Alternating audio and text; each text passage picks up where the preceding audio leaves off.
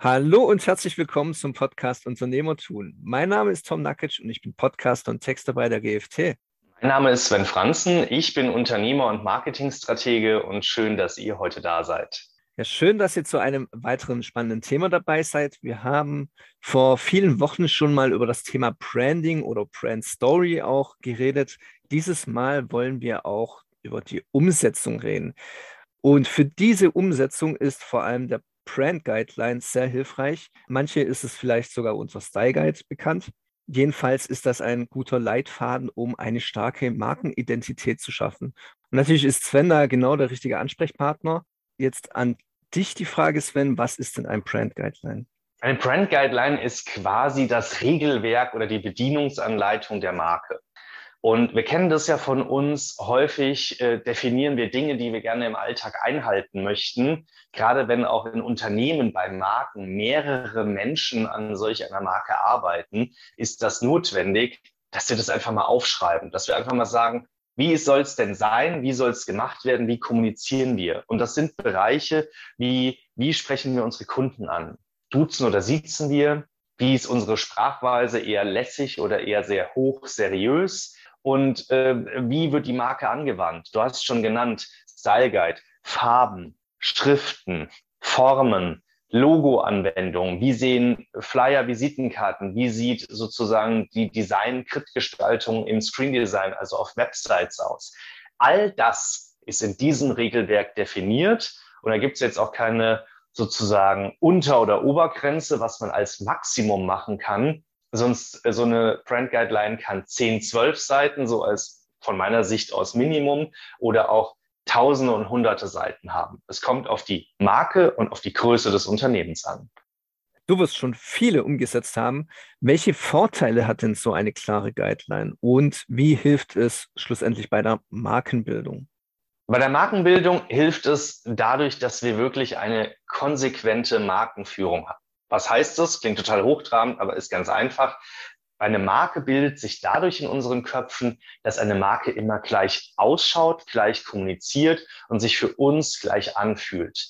So ein kleines Beispiel, vielleicht kennt das jemand, man ist irgendwo im Ausland und es ist ziemlich fremd alles und dann sieht man ein McDonald's-Restaurant und es sieht genauso aus wie hier bei uns und auch alle Prozesse, alle Namen oder auch die, die, das Essen ist genau dasselbe und da stellt sich so ein Gefühl von, in Anführungszeichen, Heimat ein, weil es einfach bekannt ist. Das heißt, was passiert bei unserem Hirn? Unser Hirn sagt, das kenne ich, dem vertraue ich, hier fühle ich mich wohl. Es muss sich weniger anstrengen, es muss weniger prüfen. Und genau das wollen wir für eine Marke erreichen. Wir möchten, dass unsere potenziellen Kunden und unsere Konsumenten, dass die sich mit unserer Marke identifizieren, dass sie unsere Marke schnell wiedererkennen. Und dafür ist solch eine Guideline wichtig, denn sie hat die klaren Vorteile, dass die Marke definiert ist und dass sie gerade äh, in größeren Unternehmen, wo mehrere Mitarbeiter, mehrere Stakeholder mit der Marke arbeiten, irgendwo was veröffentlichen, dass diese Veröffentlichung, dass diese Kommunikation, dass diese Markenanwendung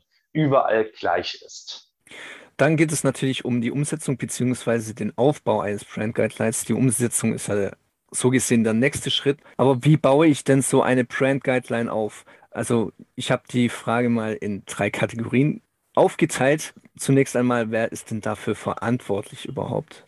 Also verantwortlich ist normalerweise das Marketing, Schrägstrich die Geschäftsleitung. Es kommt ein bisschen auf die Größe des Unternehmens an. Also wir haben auch Mittelständler, so zwischen 20 und 100 Mitarbeitern. Da zeichnet sich die Geschäftsführung für sowas auch verantwortlich und möchte da mitreden. Denn die Marke und der Name, wofür man steht, ist auch irgendwo Chefsache.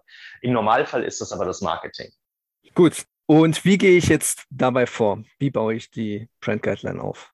Die Brand Guideline gibt es zwei Optionen. Entweder ich nehme einen Profi von außen, einen Marketingstrategen, Marketingagentur so wie uns mit an Bord, oder ich mache es intern. Und dabei kann ich mir eigentlich folgende Fragen stellen.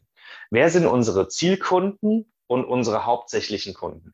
Wie möchten wir kommunizieren? Also was ist unsere Tone of Voice? Das ist so ein, so ein, so ein Buzzword an der Stelle. Und äh, wie soll unsere Marke wirklich einheitlich dargestellt werden und wie soll sie kommunizieren?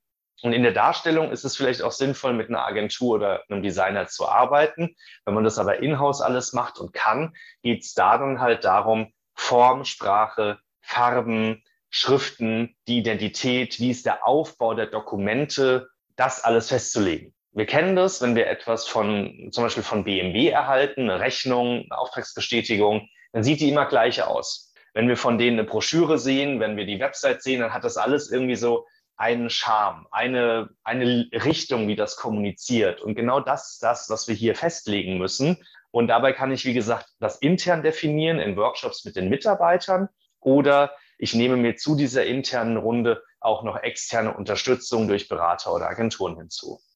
Genau, und die Brand Guideline, die wird sicherlich je nach Kunde anders aussehen. Was darf aber in jedem Guideline auf keinen Fall fehlen? Alles das, was ich gerade gesagt habe. Kurze Antwort.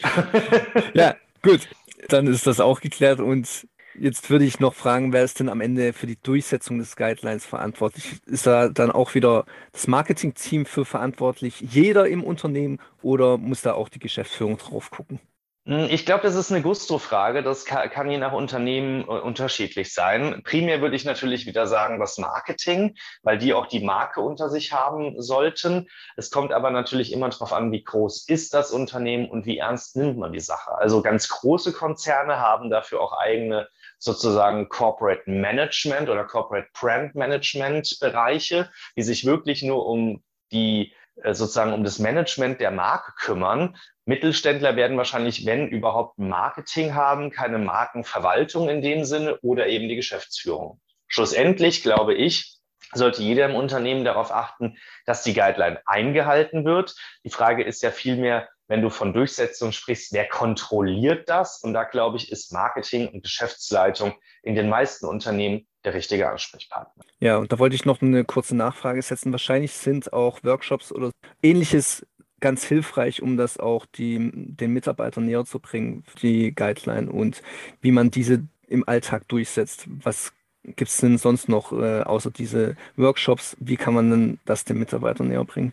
Hm, naja, die Frage ist ja, wenn wir von Durchsetzen sprechen, klingt das ja sehr juristisch und sehr brutal. Ja, ja das, das stimmt. heißt, die Frage ist, ähm, wenn wir die Mitarbeiter von vornherein in den Erarbeitungsprozessen, Schrägstrich Workshops für die Guideline und die Marke mit einbeziehen und einbinden, dann führt das dazu, dass sie sich damit identifizieren, dass vielleicht Peter sagt, ah, guck mal, das da vorne, das war meine Idee. Und dann sorgt er auch dafür, dass diese Idee eingehalten wird. Und äh, nicht nur von ihm selbst, sondern vielleicht auch von seinen Kollegen. Das heißt, ich würde an der Stelle immer auf die Einbeziehung der Mitarbeiter setzen, die, die dafür prädestiniert sind und die, die natürlich auch Lust haben. Es wird auch immer Mitarbeiter im Unternehmen geben, die sagen, es ist mir echt wurscht, wie die aussieht und ich will mich auf meine Arbeit konzentrieren. Macht ihr das da drüben mal, ich mache dann mit. Ja? Und dann kann man ja sagen, hey, du warst eingeladen, dich einzubeziehen oder dich äh, einzubringen hm, hast du nicht gemacht. Wir würden dich aber bitten, die Regeln wie hier jetzt so einzuhalten. Und da sind natürlich Workshops zur Vorstellung, zum internen Aufwärmen, wie wird die Marke aussehen, wie wendet man die an, sind sehr, sehr effektiv, um alle Mitarbeiter abzuholen und auch ein bisschen auf dieses Thema einzuschwören. Gut, dann soweit bin ich durch mit den Fragen zur Brand Guideline. Falls unsere Zuhörer jetzt noch Fragen haben, dann dürft ihr uns natürlich gerne schreiben. Ansonsten verlinke ich in den Show Notes auch noch die Infos, die Tiger Marketing jetzt zum Beispiel zum Brand Guideline gibt. Da sind vielleicht auch noch ein paar interessante Infos dabei. Ansonsten hast du jetzt noch mal das letzte Wort, Sven. Ja, erstmal an der Stelle vielen Dank für euer Zuhören und äh, kommt gerne mit Fragen auf uns zu. Schlussendlich äh, ein Wort zu der Guideline. Eine Brand Guideline ist wichtig, dass die Marke immer gleich auftritt. Haben wir vorhin schon gesagt. Aber vor allem ist wichtig, dass sie frei ist. Das heißt, ihr könnt alles definieren, was für euch wichtig ist. Wenn ihr merkt, ihr habt Probleme damit, dass manche im Unternehmen duzen und manche siezen, dann schaut, wie ihr diese Ansprache einheitlich gestaltet, wenn das möglich ist. Wenn ihr merkt, ihr wollt gerne die Thematik Formgestaltung, äh, Farben klarer ziehen, weil irgendwie jeder Flyer gefühlt äh, anders ausschaut und wie Villa Kunterbunt, dann tut auch das. Geht an die Stellen, wo ihr die größten Schmerzen habt und fangt dort an. Und alles, was mit der Zeit bei Projekten, bei Kommunikation im Marketing dazukommt, schreibt das mit auf und erweitert die Guideline ständig. Das ist ein lebendes Gebilde, was davon lebt, dass man es mit Informationen füttert. Gut, dann vielen Dank, Sven, für diese wertvollen Infos und dann sage ich bis zum nächsten Mal. Macht's gut. Danke, bis dahin. Tschüss.